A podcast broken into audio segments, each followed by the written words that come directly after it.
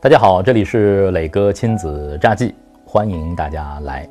您来，您听啊，并且呢和我交流和分享啊，就是磊哥最大的快乐了。呃，在生活当中啊，嗯，我发现我们生活在上海的孩子，特别是生活在大城市的孩子们啊，其实他们有非常非常幸福的童年，他们有很安然、便利和舒适的生活，我很羡慕他们。说实话，很羡慕他们，他们生在了一个最好的时代。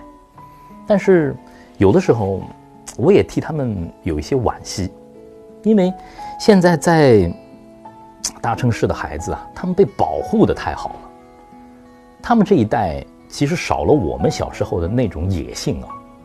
我们玩沙可以玩一个下午的，我们钻到林子里头爬树啊，掏鸟蛋呐，那是我们小时候最开心的事情。但是现在好像在城市里头渐渐少了。那我带着很多小朋友到行走的课堂出去嘛，也让我蛮惊讶的。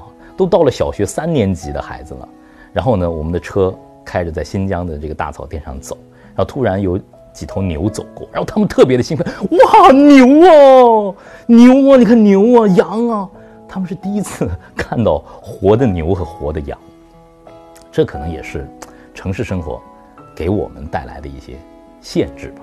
正因为有了这些启发啊，也因为我其实从小生活在云南，呃，是看过大山大水的。然后呢，我自己长大了以后，记者生涯也让我开始，呃，全中国的旅行，环球的旅行。旅行改变我很多，正因为这些旅行的经验，让我在陪伴朗月的过程当中的话，其实也会采取一些不同的方式吧。那现在呢，两个小家伙啊，经常会跟我提一些要求，比方说快到年末了，他们就说：“爸爸，我们今天表现好的时候，你能不能带我们去探险啊？”我说好啊，我们不带妈妈好吧？我说为什么不带妈妈？他说妈妈妈妈不敢去的。爸爸，我想去森林。然后月月说：“爸爸，我想去爬雪山，我想去海边。我我能不能 dive into the water？” 我说可以啊。然后呢，他说：“爸爸，我还想去南极，我还想去格陵兰岛。”这些都是平时啊，我经常会给他们提到的一些非常有意思的呃目的地啊，他们很好奇吧。他们就很想去，嗯，朗月这两个孩子呢，这个射手座，然后呢又属马的啊，可能是这个自由自在是他们基因里的一部分啊。当然有一个像我这样的啊，比较呃属于旷野的老爸也可能有关系。就是孩子真的是很受父母的影响。我就谈谈平时我们的生活，呃，我是怎么样通过点点滴滴让这个朗月渐渐的爱上自然的。因为，呃，朗月的妈妈呢是一个百分之百的 City Girl，他是没有办法去真正的去享受户外生活的。呃，朗月妈妈是到世界各地过同样一种日子的人啊，到了哪儿都是住酒店，呃，coffee 下午茶 shopping 啊，到哪都是这样，就这一套啊。但我不一样，我希望朗月能够到世界各地过不同的日子。那平时呢，属于我和朗月的亲子时间，我经常会干这么一些事情。一个我们会去散步，在散步的过程当中呢，我们就会到公园里头去。到公园里头去呢，我就希望朗月能够感知四季的变化。有的时候我们会没心没肺的捡树叶啊，秋天到了，我们会收集很多的树叶，梧桐树的树叶、银杏树的树叶啊，都是我们最喜欢收集的。我们会把它做成书签。哎，朗月就会问很多关于四季更替的问题。有的时候我们三个人还会犯傻，趴在长凳上呢看一只蜗牛。然后看看蜗牛是怎么慢慢的爬行的，怎么从壳里出来的，它的触角怎么样？哎，那个蜗牛黏黏的那种感觉，我也希望让朗月去感受一下。到了公园里头呢，有一些比较危险的地方啊，人家都会有牌子出放在那儿啊，禁止攀爬。那有的时候呢，我也会带着朗月呢，犯一小小的犯小小的规啊，因为我觉得在我的监护之下，他们应该是安全的。然后就带着他们去爬石头，爬假山。啊，他们对此真的是乐此不疲。但是我看到，其实这个年纪的孩子，他们的这个手脚协同的能力啊，就是在这个攀爬的过程当中逐渐的建立起来的。而且每爬一圈，每走一个不同的线路，克服了一个难关，他们都很有成就感。而且这种能力越来越强，他们的平衡感越来越强。我想鼓励他们爬树，在我们的社区里头呢，有一棵一百二十年的大的香樟树。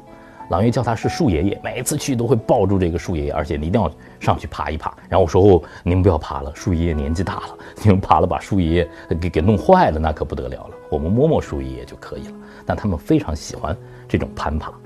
但我想，就是正是这种生活吧，可能让朗月就不会像他的妈妈一样对自然、对旷野会有一种害怕，因为这和他平时的生活有太多的区别。进入到野外。我我看到朗月是非常非常自在的，在只要有一个草坪，朗月就会打滚，然后呢，有时候会下雨，下雨就会有积水，他们俩就会蹦进去，啪啪啪的跳。呃，因为这件事情，我和太太也经常会有不同的观点。太太说：“我是打下手收尾的啊，你们把这个那么好看的鞋子跳脏了，回来可不是我弄啊。”但是呢，我还是不拦他们，呃，还是会让他们去跳水坑、跳泥坑，甚至呢。走过来的很多的阿姨啊、奶奶都说：“哎呦，你怎么让你的孩子这么跳啊？哎呀，弄得一身都是水。”我说：“没事没事，阿姨，让他们去吧。”我觉得在这个过程当中，他们的天性得到了一种释放。小猪佩奇里头，他们最开心的不就是跳泥坑吗？现在碰到很多这个杂草丛生的地方啊，朗月会完全不受控制，像箭一样的就冲进去。他们对旷野已经没有那么大的害怕。和担心了，而且现在他们很希望学会游泳，很希望学会爬山，啊，这是朗月五岁的时候，我对他们的这个探索精神和好奇心比较满意的地方。在去年的时候，我听说芬兰有一座森林幼儿园，其实是让我蛮惊讶也蛮感动的。在芬兰有这么一所幼儿园，在三到六岁的这三年里头，孩子们就在森林里头什么都不学。没有教室，没有课程，就是几个老师陪着孩子在森林里头生活瞎玩。如果这样的幼儿园复制到上海，复制到北京，可能很多家长就疯了。什么三年就瞎玩，当野孩子，什么都不学吗？对，什么都不学，什么都不教。但是并不意味着孩子们在这三年里头什么都没会哦。有可能在。读写方面，这些孩子会比传统的幼儿园的孩子要弱一些。他们真正的是以零基础进入小学阶段。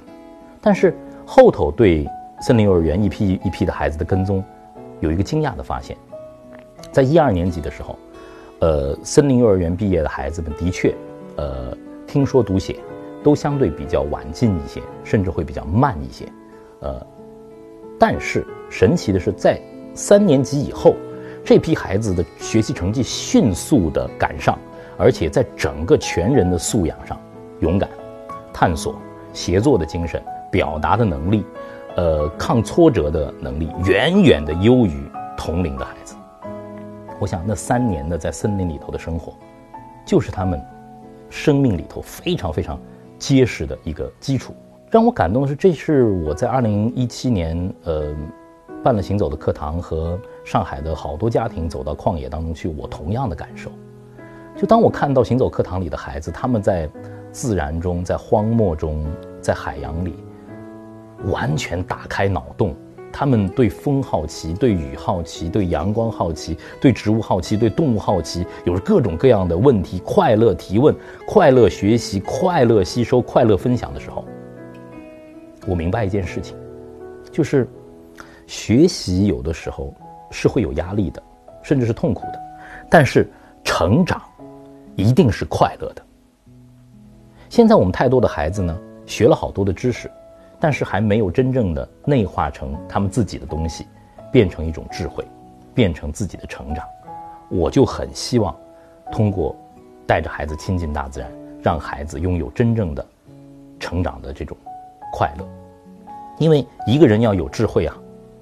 他是要用自己所吸收进来的东西和外界有一个碰撞的，这种碰撞可能是一本书哦，可能是一个人哦，也可能是一段旅行、一段经历哦。孩子们太需要这种经历了，而这种经历就在旅行，就在和自然的融合当中完成了。作为爸爸妈妈，我们是孩子们人生的第一任导师，带着孩子们勇敢的进入到自然，拥抱自然吧，在大自然当中。你的孩子会成为自己，他会找到自己，发现自己，成为自己的。